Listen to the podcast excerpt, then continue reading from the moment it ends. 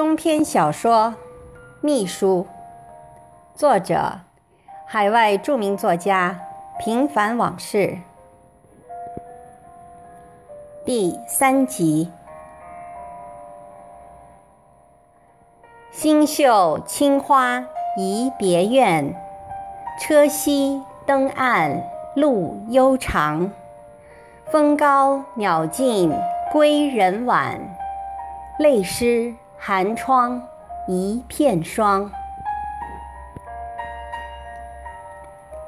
送走客人，在回公司的路上，张总就有种预感，事情有些复杂，但他并没有太放在心上。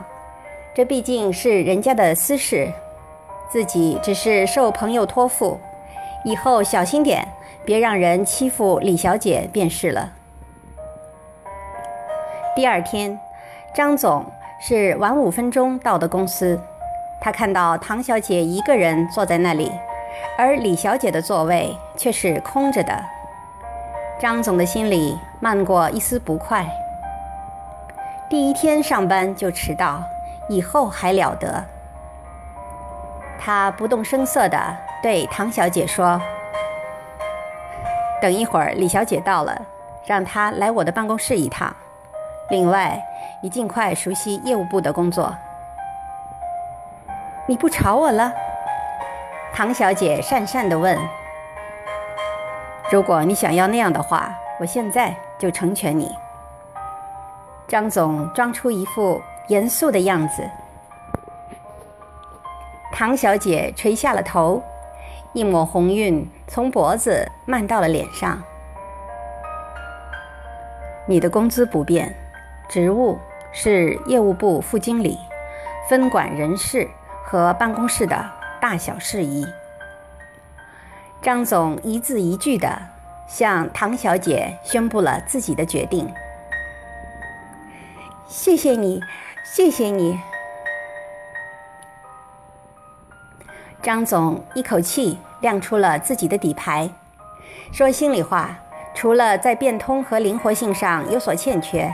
唐小姐还算是个蛮不错的行政管理人员。唐小姐一脸吃惊地望着张总，一对水汪汪的大眼睛里，泪水已经泛滥成灾。去忙你的吧。这是真的吗？他有些哽咽。好了，我已经和王经理谈过了。他很欢迎你去他的部门。张总说完，就径直走进了自己的办公室。他最看不得小女人抹眼泪的样子，更享受不了别人感激的肉麻。再说，他也是公事公办，用不着别人感激。大约过了半小时，有人敲门，张总头也没抬地说。请进，张总。张总一看，李小姐像个犯了错误的小女生，蹑手蹑脚的走进来，头垂得很低。张总原本有点火气，现在看到她这副模样，气就消了一半。李小姐停在张总的桌前，两手不停地摆弄着衣角，头依旧没有抬起来，但两只有些红肿的眼睛，并没有因此而逃过张总的视线。他一定遇到麻烦了，看他迟疑的样子，这麻烦还不小。张总见他欲言又止。接着说：“坐吧，天大的事，我们坐下来谈。天也塌不下来，你说呢？再说，你已经是公司的人了，你的事就是公司的事，尽管说，不用害怕。”李小姐一坐下来，眼泪唰的。一下子顺着两颊流了下来。张总一时语塞，沉默了大约一分钟。李小姐才用蚊子一样的声音，断断续续地说道：“对不起，我不能来上班了，我辜负了您，但但我也是情非得已。好吧，如果你自己决定了，我倒是没什么。祝你好运。”张总强压着心里的火气，尽量用缓和的语气，有点口是心非地说：“一方面，他的背后站着的是朋友；另一方面，自己也没有任何理由挽留他。与其为难人家，倒不如洒脱一些，与人方便。只有如此，将来再相遇时，彼此还能做朋友。”哪天我们一起吃个饭，让二王也一起来。从今以后，大家就都是朋友了。张总站起身来，做出送客的样子，给李小姐找个台阶，也为自己圆场。我不想的是他，是他逼着我这样做的。他在花店也投了钱。如果我不听他的，他就……李小姐并没有站起来，而是再次哽咽住了。张总似乎明白了事情的原委，心里愤愤不平，一股侠义之情油然而生。他本不想管人家的私事，又受人之托在前。但对于一个大男人用这等下作的手段要挟一个弱女子，让原本就对王干事有看法的张总，现在就更加以为不耻。今天这事老子还就管了，即便因此得罪了朋友，也在所不惜。张总此念头一闪，马上说道。你一共欠他多少钱？公司先帮你垫上，以后每个月从你的工资里扣五百元。我想这不会影响你的正常生活。按公司的标准，你的工资应该是四千五百元，直到还清为止。你看行吗？张总认为这是自己能帮助李小姐最好的办法。李不会因此觉得欠他的人情，又能解眼下燃眉之急。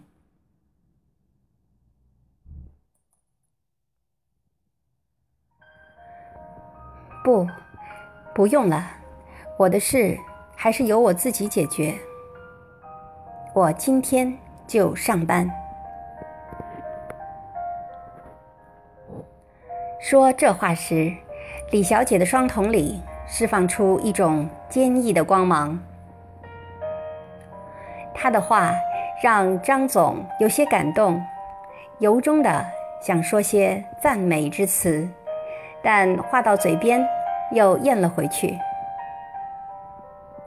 尽管如此，张总的心里再一次为李小姐加分。去工作吧。记住，有我在，天就塌不下来。说这话时，张总很情绪化，不但鼓舞和激励了他自己的斗志，也对李小姐产生了同样的效果。张总看到李小姐出去前已经和进来时判若两人，步伐中充满了自信和坚定。一切似乎都按部就班地进行着，没有高潮，也没有低谷。张总白天应付着公司的琐事，晚上还要经常陪客户歌舞升平，直到天明。有时身体很疲倦，但精神依旧像朝阳一样旺盛的挥洒着热情，使其能量尽其所能地释放出来，照亮、鼓舞和温暖周围的一些人。张总喜欢这种做大事的感觉，以及像韩信点兵一样的生活，喜欢像神一样的。活在人们的视线里，每天都能创造出奇迹，听到喝彩和掌声。李小姐的确是个好帮手，再繁杂纷乱的事情一经她手，就会变得井井有条、章法有度。为此，张总省去了不少的烦恼。正是因为李小姐的努力，使公司上下协调一致，张总的指令也能轻而易举地贯彻执行到各个层面。总部的秘书小姐们时常当着张总的面夸他，就连下面的技术员、业务员们也都对他心悦诚服。但他从不居功，凡事替别人着想。并多有担待。有时业务员回来晚了，他会主动安排厨房为其准备好热腾腾的饭菜。有时技术人员临时出差买不到机票，他就会千方百计地托人买来当天的软卧，让他们能很好的休息一晚，第二天好有精力全身心地投入工作。如果有人忘记把当天的工作计划及时上报，他总是在下班前的一小时通知当事人，从而避免了许多不必要的错误出现。他为人处事得体、周到、细致、公正，每天脸上总是带着一种招牌式的微笑。就像一朵盛开的鲜花，让人有一种如沐春风的感觉。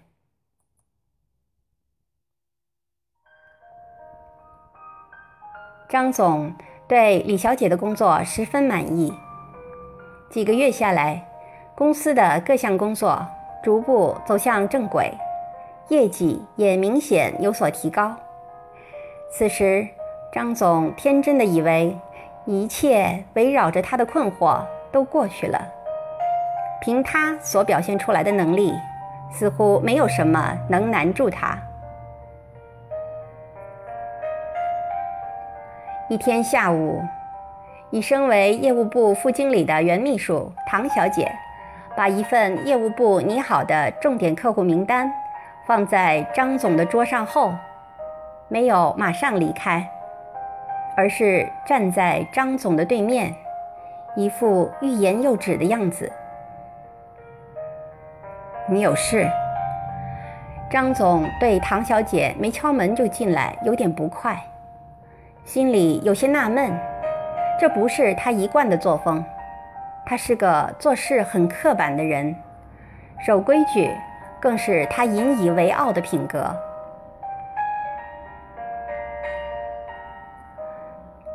能不能把装办公用品和礼品的房子导出一间来？他怯怯地嘟囔了一句：“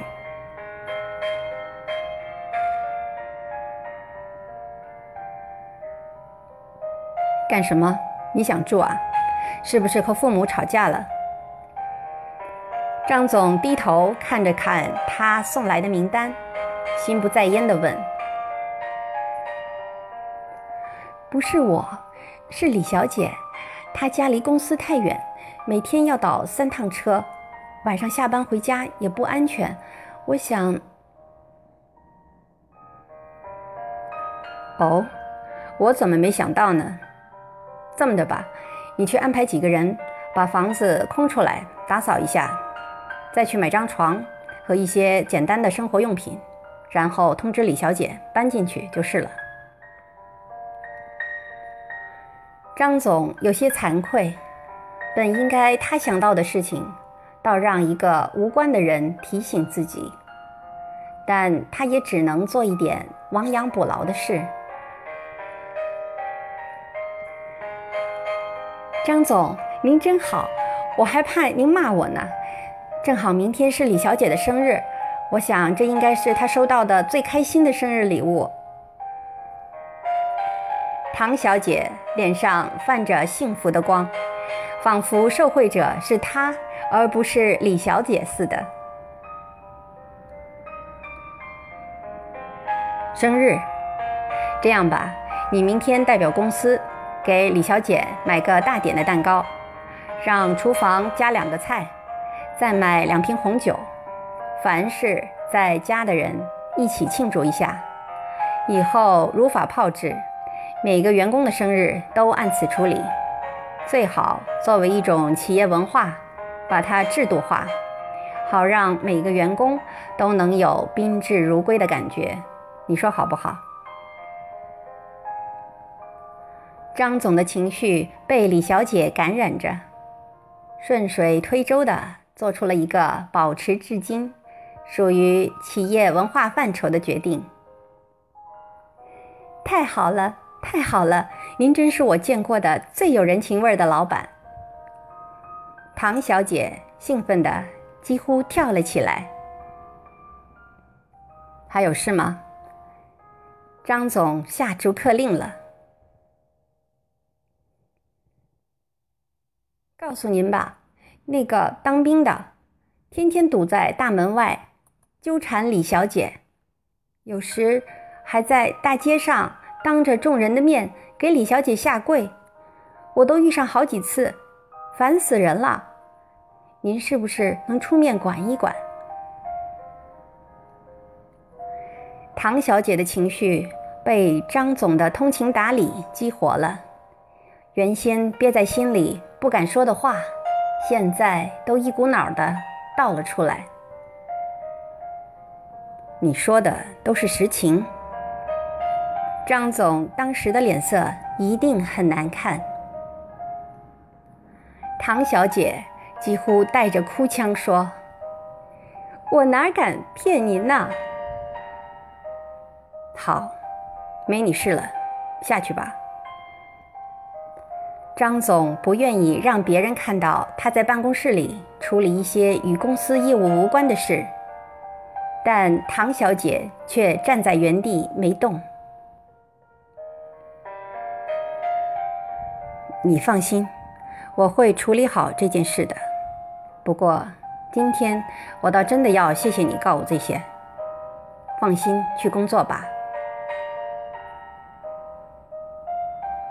唐小姐。真是个善良无私的人，她能仗义的为别人出头，但从没为自己的事情来求过张总。即使是在他有可能被辞退的关键时刻，也没有为自己说过一句话。尽管他是那么的想留下来，看来当初没让他离开公司的决心是下对了。望着唐小姐离去的背影，张总的心里颇有感触。做人有时真的要有一种境界，就像唐小姐那样。由于牵扯到朋友，这事儿看上去还有些棘手。张总想了一下，顺手拿起电话，拨通了朋友的手机。约好晚上一起吃个饭，张总还特意嘱咐他带上他的女友和王干事。朋友一口答应了下来。饭局还没开始，张总就有些倒胃口，心想：这种饭不是我吃它，而是要牺牲自己的胃，让饭来吃我。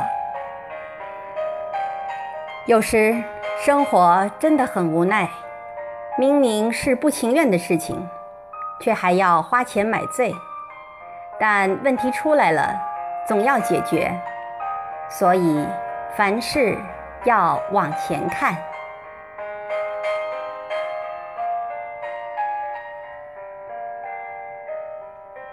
敬请继续关注中篇小说秘书第四集。